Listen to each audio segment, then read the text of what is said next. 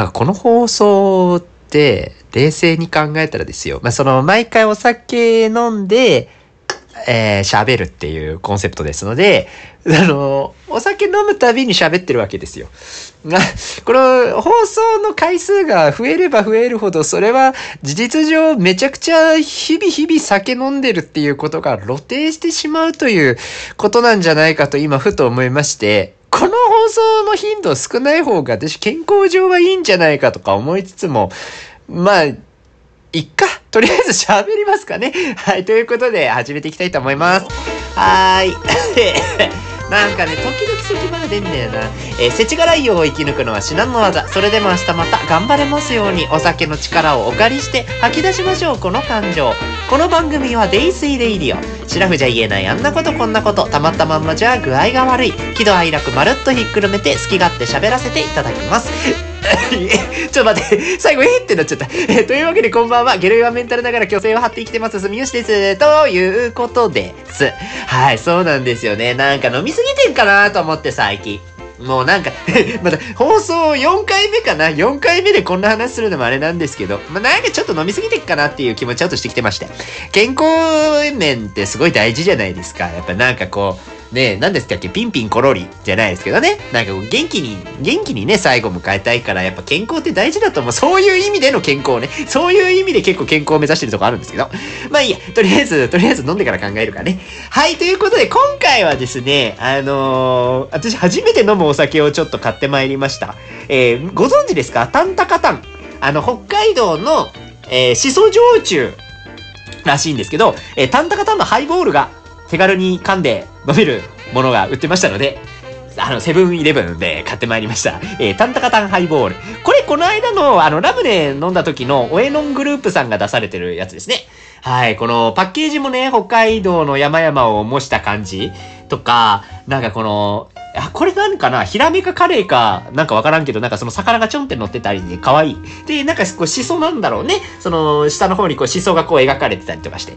はい、っていうような感じです。私ね、タンタカタン自体は、あー、待って、なんかどっかで飲んだんだよな。いつ飲んだか全く覚えていませんので、この話はしてもあんま意味ないと思います。はい。とりあえず飲んでから行こうかね。ちょっとカシャ行こうか。いけるかな？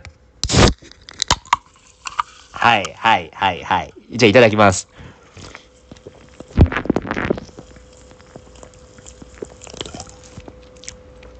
あー、しそ、しそじゃんしそだねあは テンション上がるねしそ焼酎ってしその味ちゃんとするね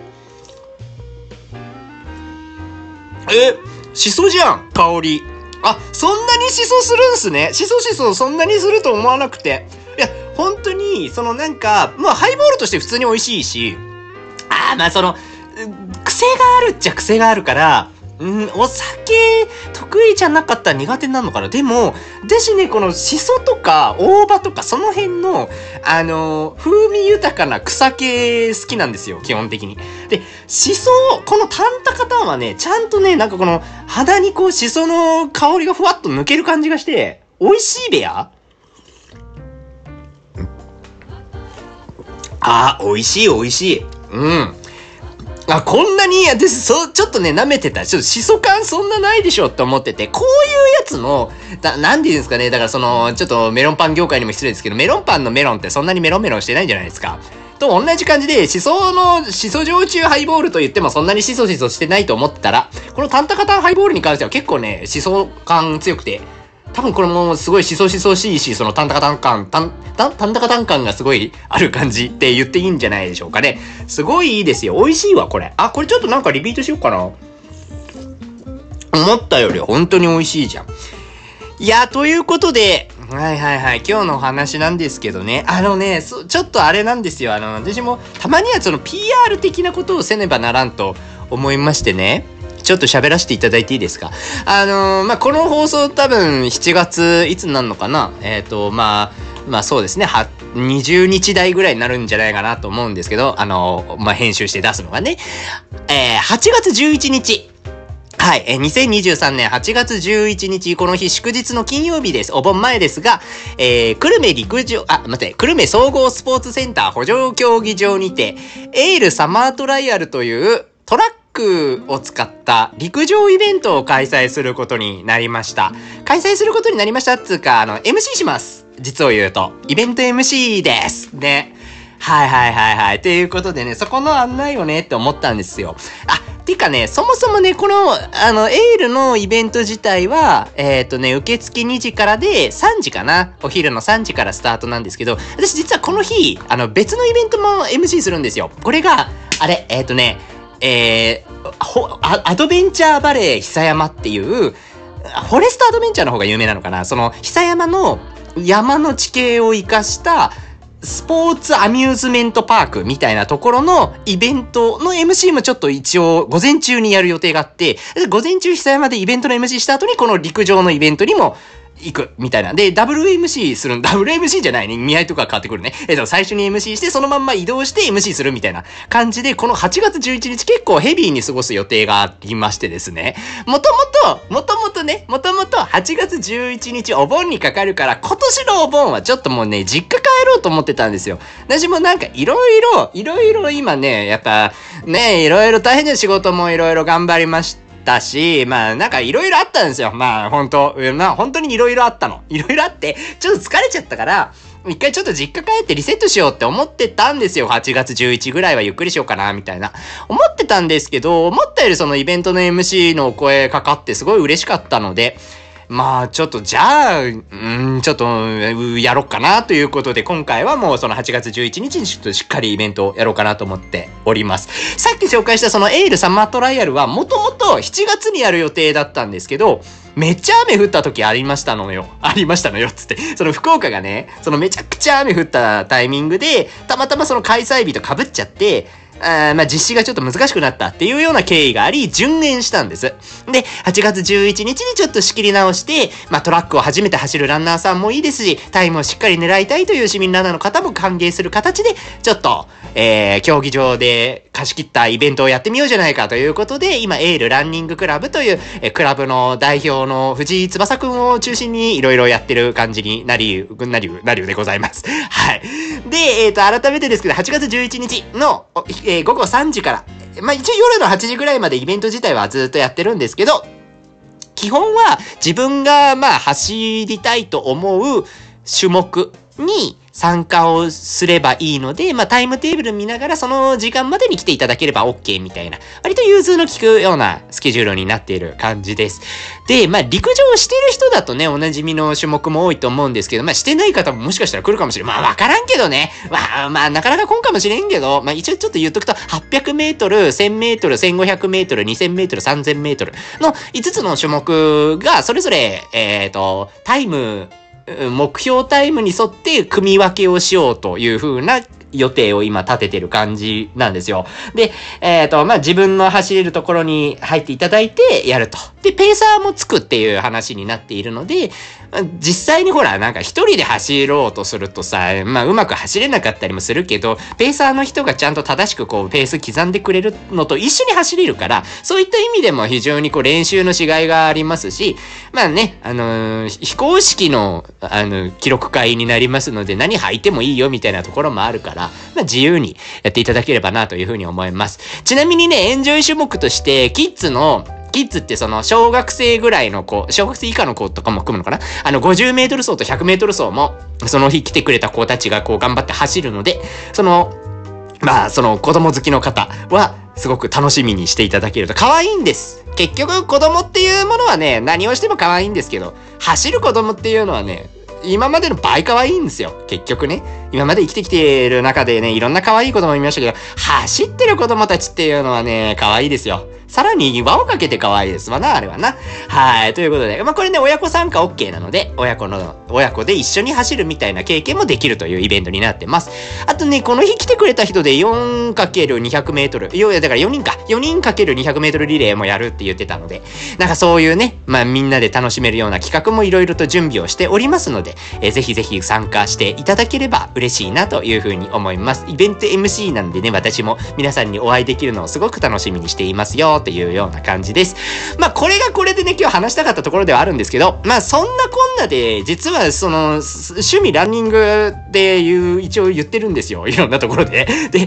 あのー、なんかね、もう今身近に周りにいる方はもう全然そんなことないと思うんですけど、私もともと、もともとその中高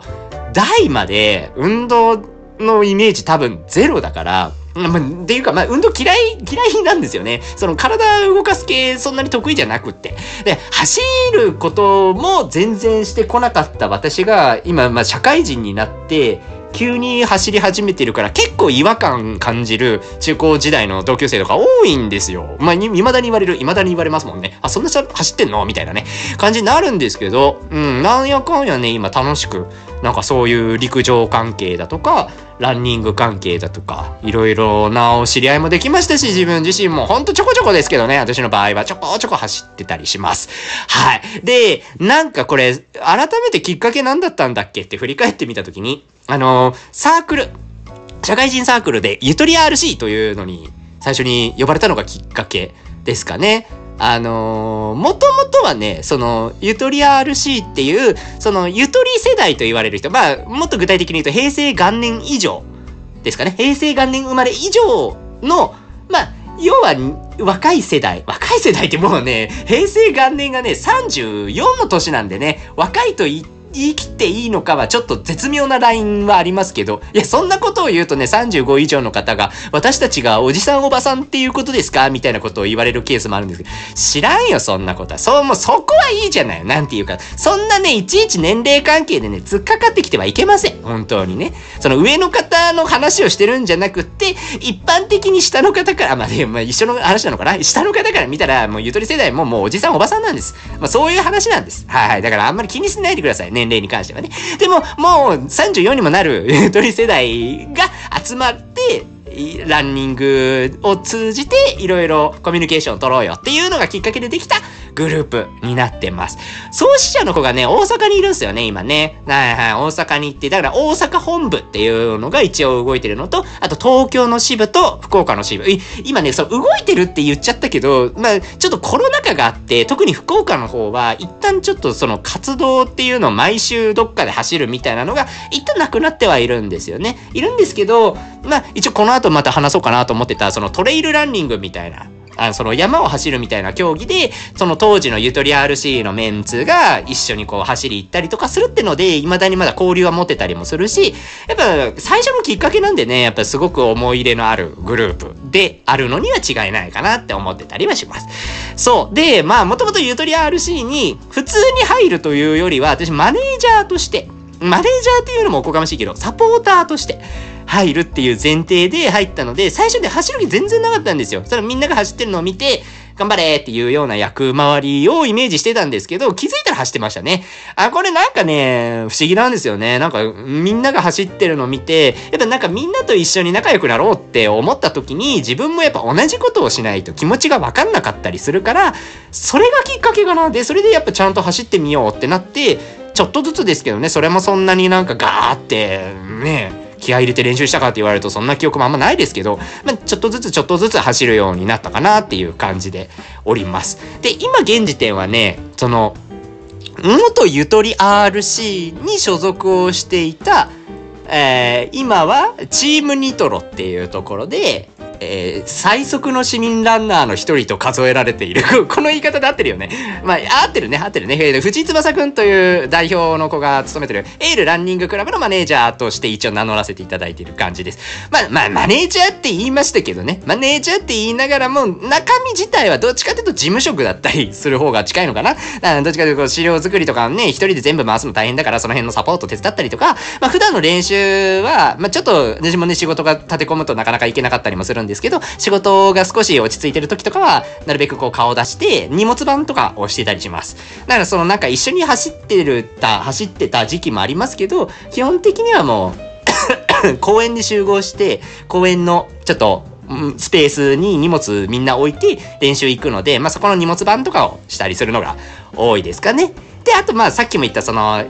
主催のイベントとかはちょっと MC させてもらったりとかもするので、まあそんな感じで気楽に行こう、仲良く一緒にやってるみたいな感じで付き合ってる次第です。なんかその、まあこれ前の放送でも言いましたけど、今フリーランスでお仕事をしていて、えー、会社員じゃないんですよ。まあその自由にまあやってる感じがあるので、まあそういう隙間時間ができたことで、こういうランニングクラブの活動とかが、わりかしこう、全身全霊を持って取り組めたりとかするようになったのはすごい面白いなと思ってるし、すごい仕事として、そのランニングに関わっていくみたいな経験を今すごいさせてもらっているので、なんかすごくありがたいかなというふうに思ったりします。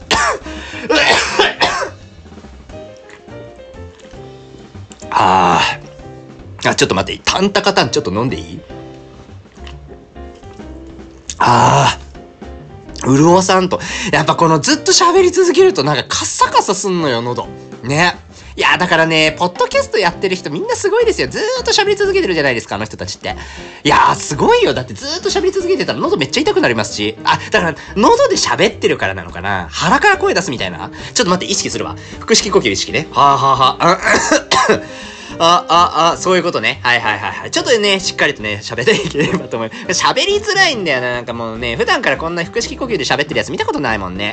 はい。まあね、こういうのんびり喋っていきますけど、さっきちょっとその、なんかランニングが仕事になるみたいな話をしたと思うんですけど、あのね、まあ一応触れておきましょう。マネージャーつながりで、実は、あの、今年の1月ぐらいから本格的に、プロランナーのマネージャーっていうのにも挑戦をさせてもらってて、もう結論から言うと今元マネージャーです。まあ半年ぐらいでちょっと、えっ、ー、と、まあそれぞれ活動の場所が変わったっていうところがでかいんですけど、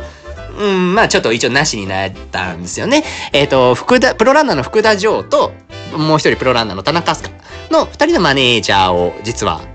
やっておりました。やっておりました。まあ、知ってる人は知ってるんですけどね。あのー、まあ、結構その、YouTube だとかにもちょこちょこ出てたりもするので、まあ、そんな感じで楽しくやってたんですけどね。うん。まあ、それぞれちょっと活動をまあ、それぞれ辞めた理由は違うんですけどね、それぞれの活動をこう応援していくっていうのを考えたときに、まあ、自分の関わり方っていうのを見直して、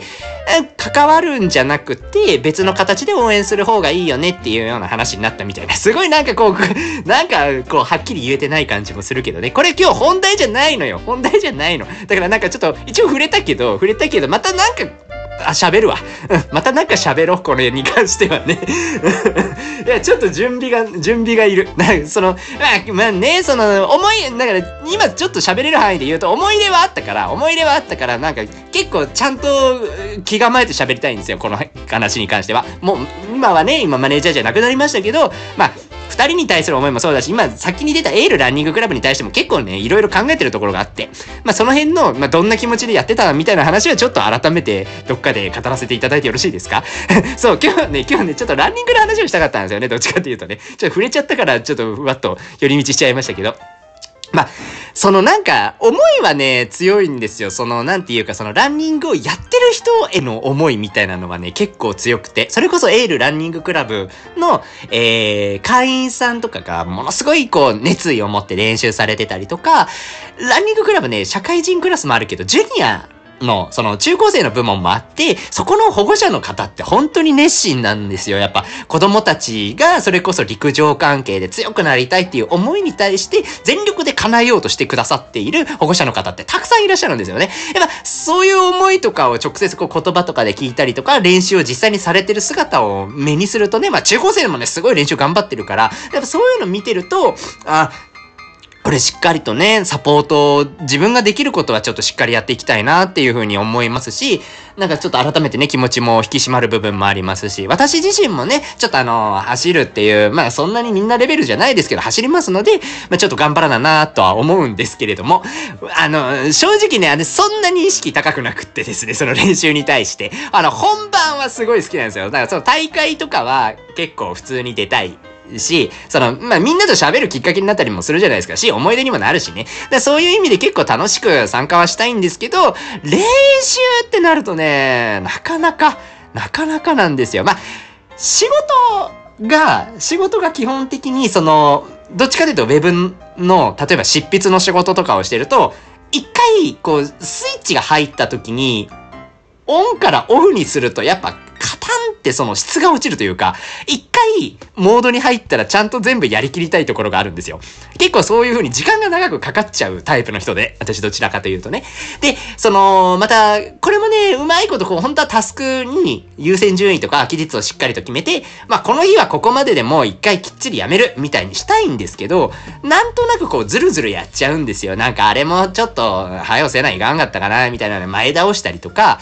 逆にちょっとちょっと集中できないから下にしようみたいな。これも良くないですけどね。後ろ倒しにして、まあちょっと期日に余裕があるものをちょっと後ろに倒していった結果ちょっと詰まっちゃうとかね。いろいろやらなきゃいけないことが詰まっちゃうみたいな感じで、なかなかその、仕事の境目みたいなのが難しくて。だからその結構夜遅くまでそのまんま集中して仕事したりした時に、あーなんかもう今日はいいやもうお酒飲もうみたいになっちゃう時が多い。これ 良くないけどね、もう言い訳でしかないですけど、なんかちょっとね、なかなかこう練習にしっかりと時間避けてないなっていうのを猛省しつつ、反省じゃないですよ。猛省しつつですよ。猛、猛牛の猛です。もう合ってんのかな感じ。猛牛の猛ですよ。猛省してるんですけど、うん、なんかその、どっかでね、その、楽しく走りたいというか、決してその、決してそのっていうか、もちろんね、記録良くなるとすごく嬉しいけど、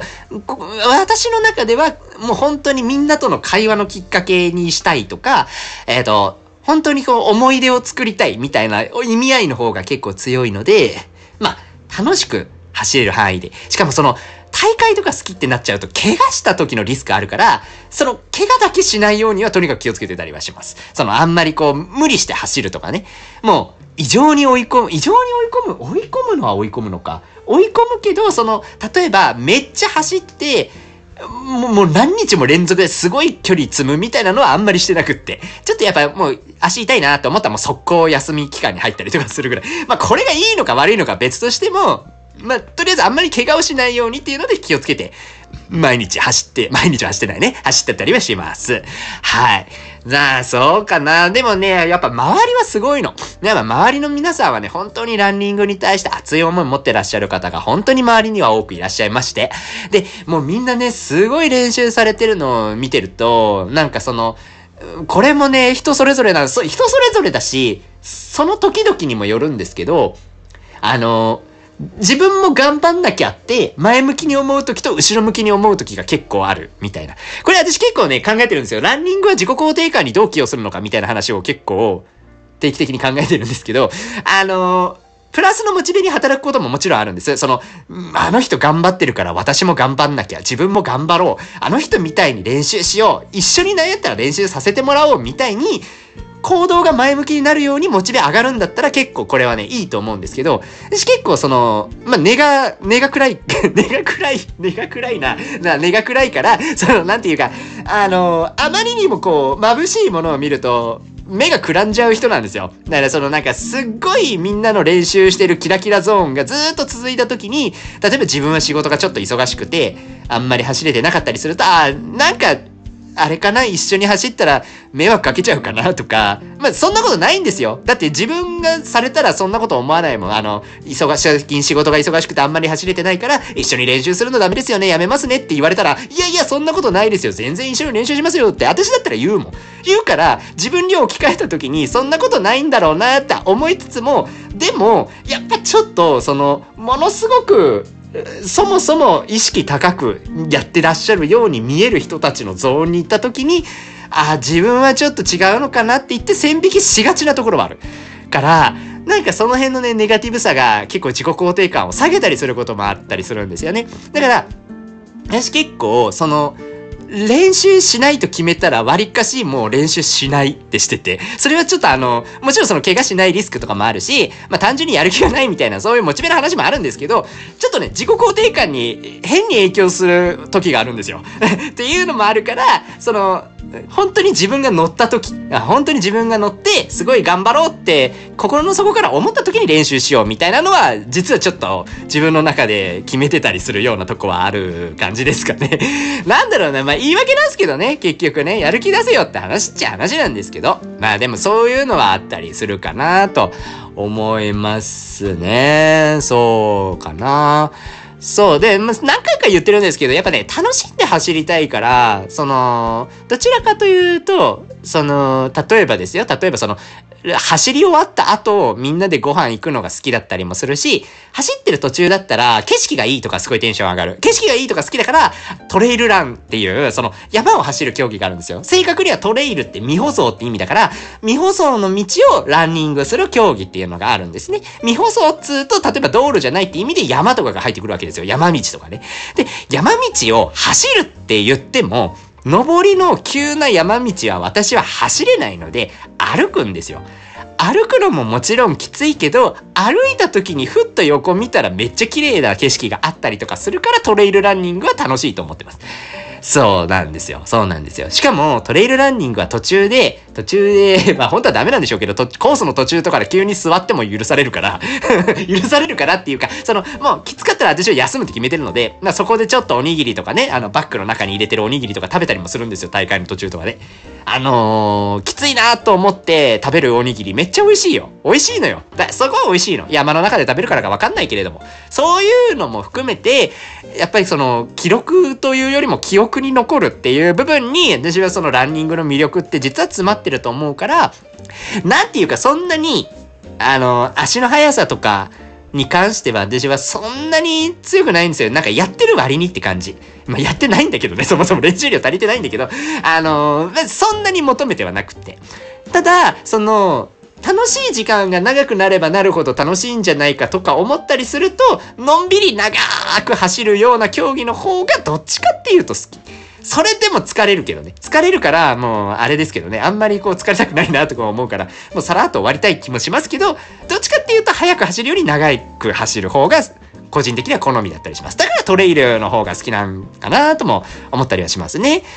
はい、そんな感じなのかな。だから別になんか、そうね、私別に早く走るあれはないんだけどな。一応ね、フルマラソンの自己ベストとか言っときましょうか。フルマラソンの自己ベストはね、一応2時間19分っていうの、あ、ね、嘘、全然嘘、全然嘘。なんで、あのね、すぐね、さらっとね、2時間っていうのがね、口について出るようになったんだよな。いかんいかんいかん。3時間19分です。そう、3時間19分で走れる。これね、これね、まあまあ頑張ってた時。頑張ってた時なのかなその、走り始めて、さすがにちょっと練習量が多かった時期はそれぐらい行ったんですよ、一回。でもそっからはね、なんかと、もう、のぺーのぺーって感じ。かなもちろんなんか、いわゆるサブ3と言われてるやつですね。その3時間切りというのが、結構市民ラーナーの1個のラインというか基準というか壁みたいなところがあって。これ超えたらかっこいいんですよ。単純にね。で、デジも、なんかその気持ちとかがスイッチ完全に入ったら、そういう練習しっかりと振り切って、なんかサブスリーに挑戦とかもね、言ってみようかしらとか思った時期もありましたけど、今ちょっとね、違うんですよ。今どちらかというと、すごく楽しいことをしたい っていう方が強いから、そこは割と気持ちに従順になろうと思っておりますよ、おりますよ。あ、もちろんその、なんか、入ったら違いますよ。急に、急にこういうの入るから、スイッチ。ね、なんか頑張ろうと思ったら頑張ります、練習ね。今はすごく、うん、走ること自体を楽しみたいし、こうみんなでワイワイって言って、走ることをきっかけに遊び行ったりとかするのが、すごい私は好きかな、とか思ったりはしてるので、まあ、そんな感じで、なんか周りから見たら、なんか、あの人やる気ないんじゃないかなとか思われるかもしれない、思ってらっしゃるかもしれないんですけど、その辺はライトに捉えていただけると、すごくありがたいなと思ってたりはいたしますかね。はい、そんな感じでね、あのラ、ランで思い出したわ。YouTube をね、全然公開できてなくって。その、ランニング関係で YouTube 一応配信してるんですよ。ゲロヨアメンタルランニングっていうね。いや、もう今まで話した流れでいくと大体伝わると思うんですけど、そもそもそのメンタル自体がそんなに強くないから、その、結構、まあ、その死にそうになるんですよね、毎回。そう。だから、その一応ね、そのゲロ弱メンタルながら一生懸命走ってますよ、みたいなところを伝えよう、みたいなね。一応そういうコンセプトで YouTube 発信してるんですけど、最近全然更新できてない。もうだってね、時間かかるんだもん。でも仕事も忙しくなっちゃったら無理なのよ。ただ、ただ、ちょっとさすがに、復帰したいなと思ってるので、てかネタがね、いくつかあるんですって。で、私の YouTube に関しては、急に半年前のネタとかを急にポーンって放り込んでも別にいいって思ってるから、なんか急になんかね、例えばお正月の時のランニングのネタが急に出てくる可能性もあるので、その時はなんか皆さん、あ、こいつまた時をかけたんだな、みたいな、時をかける少女なんかな、みたいな風に思っていただければな、という風に思ってます。はい、YouTube ゲロヨアメンタルランニングももし皆さんよろしければ、合わせてチェックの方をしていただけるとすごく嬉しいです。ああ、そんな感じじゃない？なんか、まあ結果ね、なんか、ランニングの話もね、たまにはと思いました。途中ちょっと出たけどね、その、マネージャーだった時の話はどっかしらでぶっ込んでやろうと思ってますよ。ぶっ込んでやろうというか、ぶっ込むほどもないんだけどね。でも、懺悔かな？どっちかっていうと。私もね、ちょっと、やっぱり、なんか支えきれなかったみたいなところが、もちろんね、今そのじゃあ、胸じゃやめましたよ。やめましたけど、まあそれに対してね、すごいうじうじしてるかって言ったらそんなことはない。自分のやらなきゃいけないこととかもまだ他にもあるから、そっちに振り切って頑張ろうとは思うんですけど、なんかね、なんかね、やっぱりずっとこれは忘れないんだろうなっていう、もやもやというか、なんか、うーんっていうところがね、まあ、だからそういうのが反省材料として今後の成長の糧になればいいなっていう思いはあるので、そういう意味でも忘れないようにしようと思ってるんですよね。この経験とか。だからその経験を語るにはちょっとちゃんと自分の中でこう、人に話すだけの整理をきちんとしなければというのも思ったりもするので、今パッとは話せんかったわ。だからこれに関してはなんかちょっと、あの、酒飲んでない時に色々整理した上で、お酒飲んだ時にさっと喋れるように、いずれはなろうかなと思っておりますので、まあそんなお話もぜひ聞いていただけるとすごく嬉しいなというふうに思います。はい、今日はランニングのお話でございました。まあ、ランニングのお話と申しましてもね、あの、今、ランニング系のポッドキャストをいろんなポッドキャストございますよ。で、私も聞いておりますけどもね、あの、斎藤崎昇さんの、えー、サブスリーやるまでラジオとか、あとは、セブントレイルズのラジオ連っていうのもございますね。まあ、この辺、あとはゴリラジオやゴリラジオ。ゴリラジオは私も出てますけど、エールランニングクラブプレゼンツゴリラジオとかね。結構面白いポッドキャストが、実はたくさんありますので、ランニング系に関しては。もっとあるよね。実はもっとあります。あの、調べたらね、いっぱい出てきました。いっぱい出てきたので、皆さんいろいろ調べてみていただいて、興味があればね、その辺の情報収集もしつつ、まあ、あの、こちらの私のポッドキャストに関しましてはもう雑多に雑多にお届けいたしますのでね、そもそもだってこの話、酒飲んで私が好きな話をするっていうだけのラジオですからね、そういう、まあちょっと少しでもね、あの、いろんな話を聞いてやってもいいよという、まあ懐の広い方いらっしゃいましたら、このポッドキャストもぜひね、聞いていただければと思います。はい、そんな感じでした。まあちょっとでも頑張らんとね、ランニングに関してはね、ちょっと練習頑張ろうかな。少しぐらいはね。はい、という感じです。せー、酒飲んでやる話じゃないんだけどね、頑張ろうはね。あ、ちょっと待って、でもタンタカタンがもうちょっと残ってるわ。いやー、ちょっとね、しそ焼酎が思ったよりヒットしました。なんだかんだ。え、こんな美味しいんだ、しそ焼酎って。ああ、私これね、リピートするわ。いやーなんかね、好きなお酒がどんどんこのポッドキャストをきっかけに増えていくのもいいなと思ってます。ねこういう感じで、のんびりやっていきたいと思いますが、もちろん、肝臓は定期的にいたわりつつ、明日も頑張りましょう。という感じですかね。じゃあ終わりましょうかね。はい、デイスイレイディはまた次回の飲み会で、また次回の放送でお会いいたしましょう。ありがとうございました。